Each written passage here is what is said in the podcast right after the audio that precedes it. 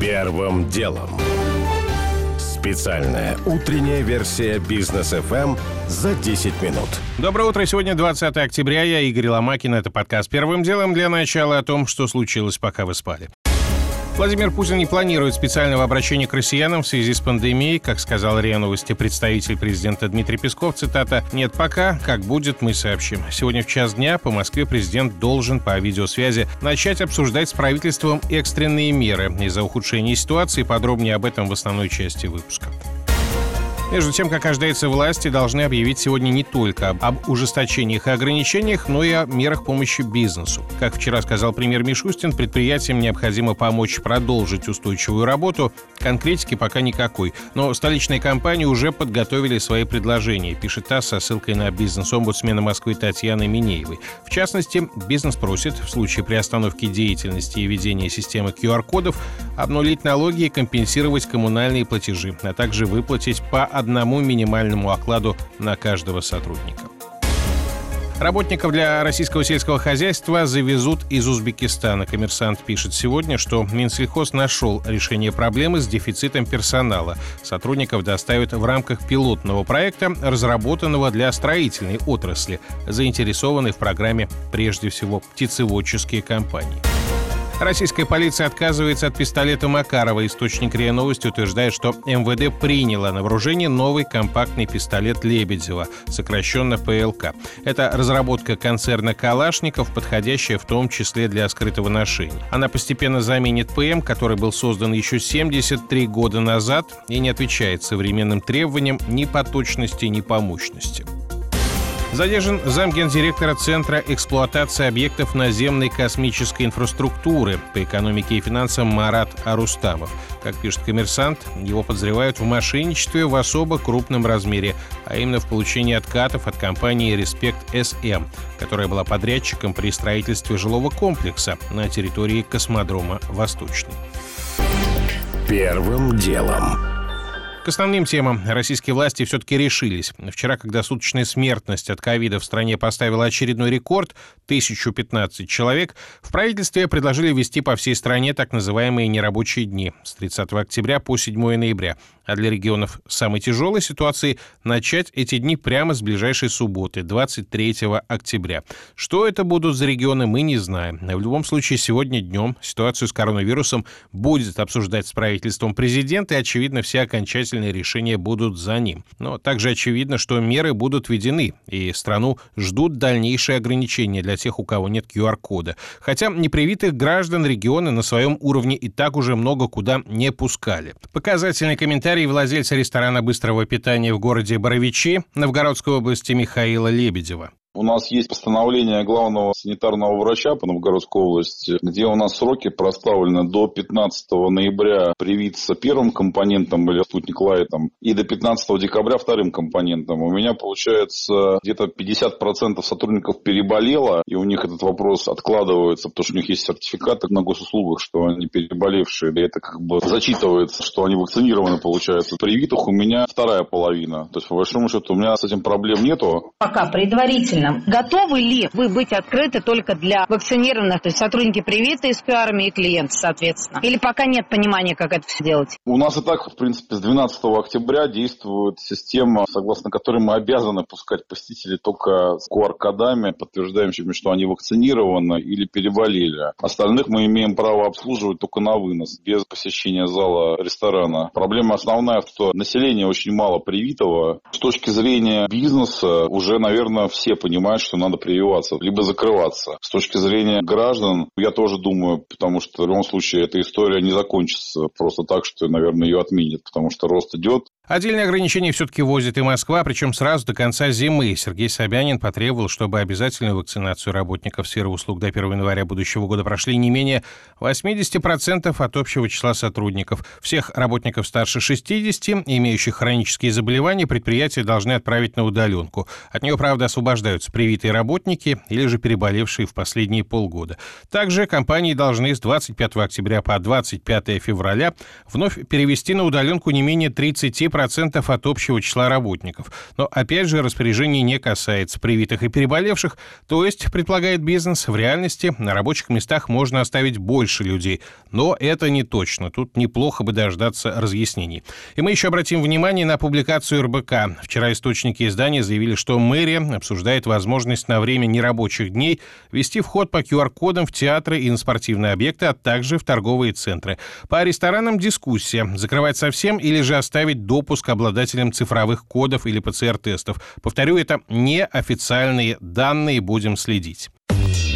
Первым делом. Последние заявления властей вызвали настоящий ажиотаж среди граждан. Судя по всему, некоторые до сих пор не привитые, все-таки решились на вакцинацию. Мы позвонили в одну из поликлиник Москвы узнать, как ситуация, и случайно подслушали разговор двух сотрудниц. Аня, елы-палы, 117 завтра у вас.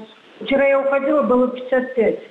Хотя в столичных вакцинодромах, в ГУМе или в депо ажиотажа пока не фиксируют, зато он есть внезапно в МФЦ по всей России. Огромные очереди образовались из пенсионеров, которые привиты, но не имеют регистрации на госуслугах. А значит, не могут получить и пресловутый QR. Вот что рассказывает главный редактор бизнес ФМ Калининград Антон Хоменко. Я так понимаю, что у кого-то прививка была сделана, но они просто не могут получить свой сертификат, потому что не прокатывает бумажный сертификат, а нужен именно электронный, который находится в госуслугах. Именно поэтому люди сейчас и бегут подтверждать свою регистрацию в этом приложении на этом сайте. Кто-то, возможно, когда-то регистрировался, кто-то никогда не регистрировался, потому что не считал это нужным. Теперь необходимость появилась, и все сразу бросились. У нас несколько многофункциональных центров в Калининграде. Один на площади Победы, это прям самый центр города, здание мэрии. И есть еще один в районе Сельма, он находится на четвертом этаже. И очередь была по лестнице до первого этажа практически. И это были все люди, которые хотели подтвердить свою регистрацию на ГУС-услугах.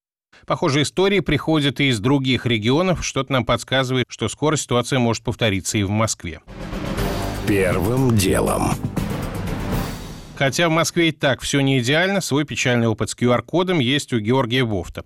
Прививку он сделал еще прошлой зимой, цифровой сертификат тогда появился сразу, и его срок годности постепенно подходит к концу. Проблема в том, что в июле Георгий Георгиевич сделал ревакцинацию, и вот по ее итогам обновленный QR получить до сих пор не может. Обращения в поддержку ни к чему не привели. Намаявшись с роботами от МОСРУ и госуслуг, я потянулся к живым людям в поликлинике. Три раза.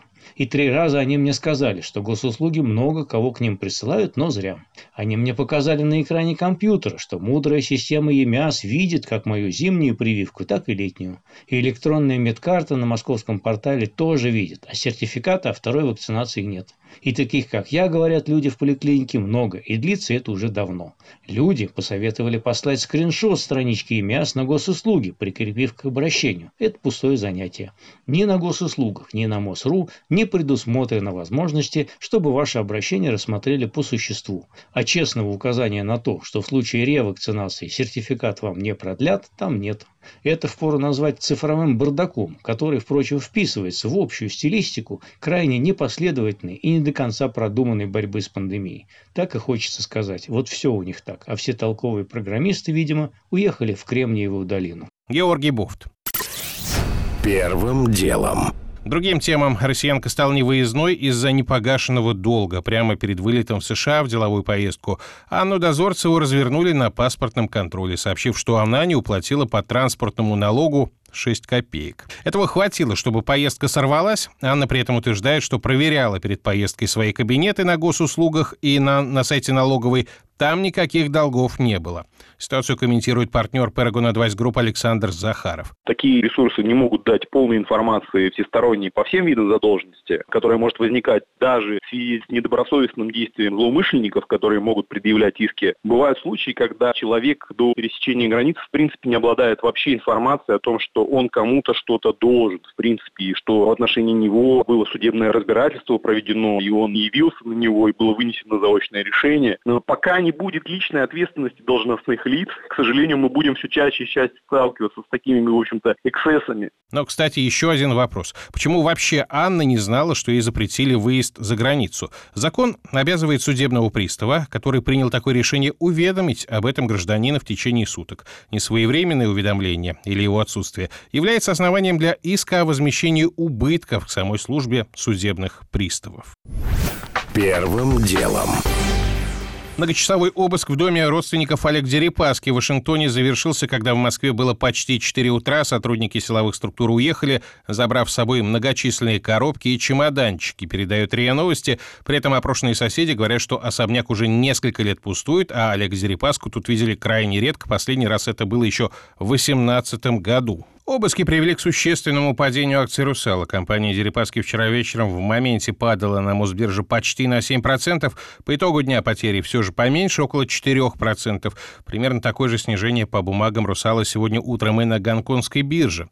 О котировках «Русала» говорит старший персональный брокер по международным рынкам БКС «Мир инвестиций» Александр Бартенев предполагаю, что акции скорректируются еще на 2-3%, и к концу недели акции будут стабилизироваться. Фактор, который существенно поддерживает котировку «Русал», это то, что алюминий обновил свои максимумы. Цена за тонну алюминия 3170 долларов. На наш взгляд, спотовые цены на алюминий в любом случае будут поддерживать котировку. Также следующий фактор, который повлияет на устойчивость позиции, это ожидаемая публикация результатов за третий квартал, который состоится 27 октября октября. Группа отчитается о сильных результатах. Инвесторы, которые спекулятивно покупают компании под отчетность, также не дадут компании сильно упасть. Возможно, рынок смогли немного успокоить и представители Дерипаски. Они заявили, что обыски в здании проводятся не в связи с уголовным делом, как утверждают некоторые СМИ в США, а из-за американских санкций. При этом власти США официально никак происходящее в Вашингтоне не объяснили. Первым делом. Уже не успеваю рассказать подробно о том, что Юрий Изачик, совладелец производителя сырков Б.Ю. Александров, решил через суд вернуть себе компанию, которая оценивается в 50 миллионов долларов. Ранее Изачик оформил договор дарения в пользу других совладельцев компании, а теперь передумал. О том, что в Европе немного снизились цены на газ. Это связано с погодой. Потеплело, подул ветер, но зима все равно близко о том, что на Google в России могут наложить оборотный штраф, и он может составить до 22 миллиардов рублей. У меня пока все. Это был Игорь Ломакин и подкаст «Первым делом». Кому мало, переходите в бродкаст. Первым делом. Специальная утренняя версия бизнес FM за 10 минут.